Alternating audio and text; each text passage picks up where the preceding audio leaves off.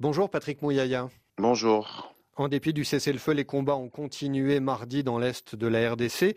Quelle est la situation actuellement dans l'est? Est-ce qu'on continue à se battre? Il y a eu des accrochages qui ont été rapportés par le porte-parole militaire euh, du Nord Kivu et qui ont fait l'objet euh, d'une communication euh, spécifique. Mais ici, je voudrais insister sur le fait que nous comptons sur les processus qui a été mis en œuvre, la responsabilité qui a été conférée au président Lorenzo.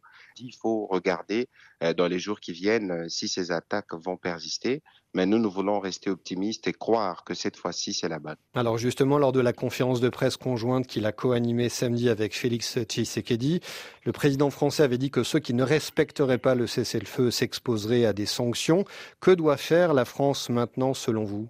La France doit continuer à faire euh, des pressions pour que les cessez-le-feu soient respectés. Beaucoup de Congolais pensaient que la France était euh, complice ou tout au moins euh, travaillait en accord avec le Rwanda. Je pense que le président Macron a eu des mots qui étaient assez clairs, même s'il n'a pas clairement condamné les Rwandais comme beaucoup de Congolais auraient voulu l'entendre, mais il a mis la responsabilité du Rwanda sur la sellette et nous espérons qu'il va continuer à suivre les processus de près pour que sa parole puisse être honorée dans l'hypothèse où les cessez-les-feux ne pas respectés, donc que les sanctions soient prises contre le Rwanda ou les M23 pour que cesse cette situation d'insécurité dans l'Est de la RDC. Vous aviez déclaré avant la visite d'Emmanuel Macron que vous souhaitiez un engagement clair pour le retour de la paix, une condamnation du Rwanda. Est-ce que euh, vous êtes satisfait par les mots qui ont été prononcés pendant sa visite? Écoutez, on saura parler des satisfactions véritablement que quand il y aura évolution de la situation sur le terrain, mais nous avons apprécié les engagements clairs du président Macron parce qu'il a parlé des sanctions,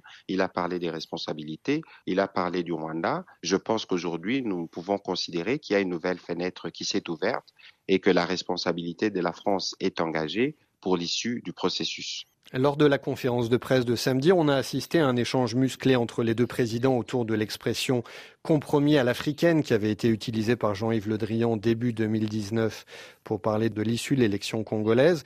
Comment faire en sorte que cette expression ne soit pas utilisée au sujet des élections de décembre 2023 Vous dites que c'était musclé, mais nous, on a trouvé que l'échange était plutôt euh, démocratique. Ça veut dire qu'on a discuté des choses assez dures avec euh, de la part des vérités dites de part et d'autre. Ce qu'il faut retenir de cette séquence, c'est que le président Tshisekedi l'a dit, il faut éviter ces côtés paternalistes, euh, ces côtés ingérence qui en fait est symptomatique de la France-Afrique que le président Macron veut éliminer. Mais comment faire en sorte qu'on ne parle plus de compromis à l'africaine pour une élection congolaise? Écoutez, il faut le dire plutôt aux officiels français qui ont utilisé euh, cette expression. Pour ce qui concerne les élections à venir, nous, nous travaillons justement à avoir un processus inclusif parce que pour la première fois, par exemple, il y a des Congolais de l'étranger qui vont voter. Le bureau de la CENI travaille à assurer un processus transparent.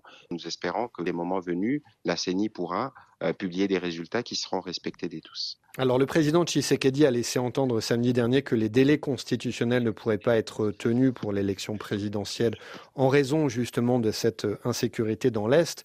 Est-ce que ce glissement euh, annoncé ne donne pas un poids particulier à la demande de différents partis politiques de l'opposition, dont la MOUCA et le PPRD, pour euh, un dialogue direct sur ces questions électorales? Je ne suis pas sûr que le président Tshisekedi a dit des choses telles que vous le dites. Hein.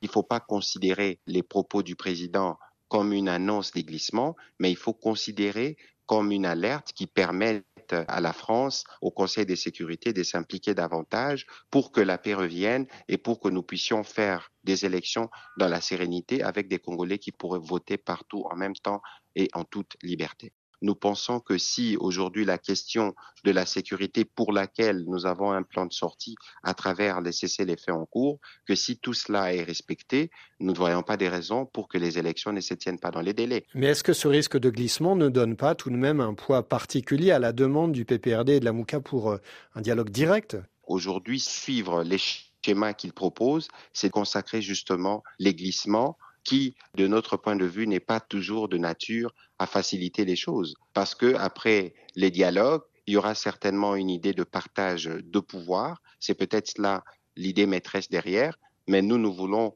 euh, considérer que la CENI fait son travail et que s'il y a des préoccupations particulières des autres parties prenantes, notamment le parti politique ou les différents candidats, ils peuvent approcher la CENI pour voir comment rectifier un certain nombre de choses. Mais ici, il faut que tout le monde s'implique pour que nous puissions nous donner les maximums de chances pour avoir ces élections dans les délais prévus. Patrick Mouyaya, merci. C'est moi qui vous remercie.